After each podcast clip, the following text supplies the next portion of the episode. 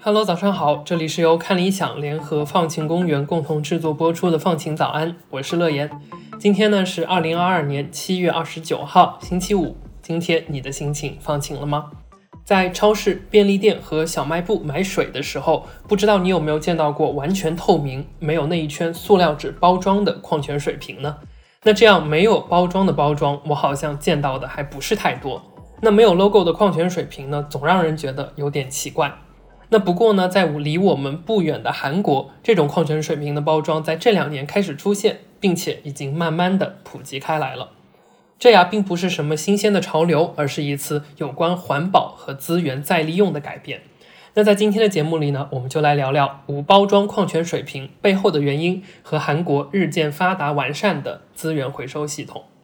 那去掉矿泉水瓶上的塑料纸包装啊，其实是为了方便消费者在做资源回收的时候更加方便。如果手边是一瓶常规的矿泉水，那在回收的时候，我们就需要先手动把外面那一圈包装纸撕掉，再放进资源回收的垃圾箱。而如果商家在生产的时候就不使用塑料包装呢？首先不仅能在源头上减少一部分塑料的使用，而同时呢，也能让消费者在喝完水之后不用进行额外的操作，直接进行资源的回收。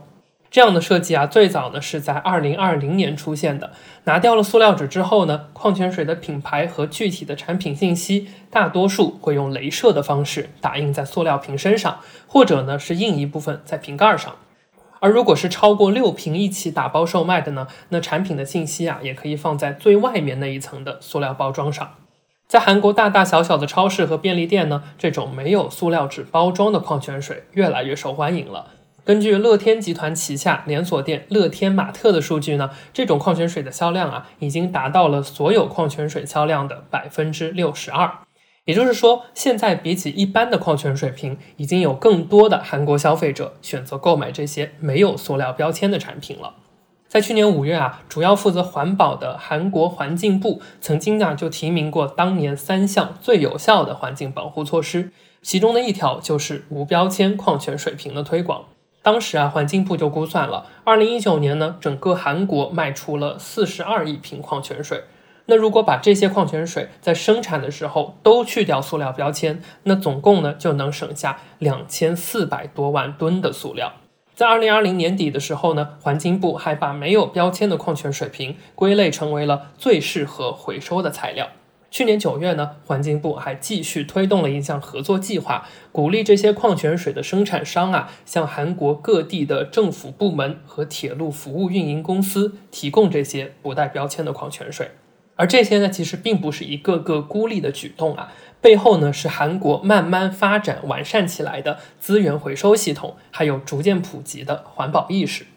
那麻省理工科技评论在二零二二年发布了一份绿色未来指数，这个指数呢衡量了不同的国家在碳排放、能源转型、绿色社会、气候政策和清洁创新五个方面的表现。那中国呢，在这个排名当中，综合排名第二十六，而韩国的综合排名达到了全球第十。在绿色社会的单项排名啊，韩国呢更是达到了全球第一。那绿色社会这项指标当中呢，就包含了一个社会的资源回收率、节能建筑的比例、肉类和乳制品的消费量、植被覆盖率的变化和电动汽车的普及程度这些指标。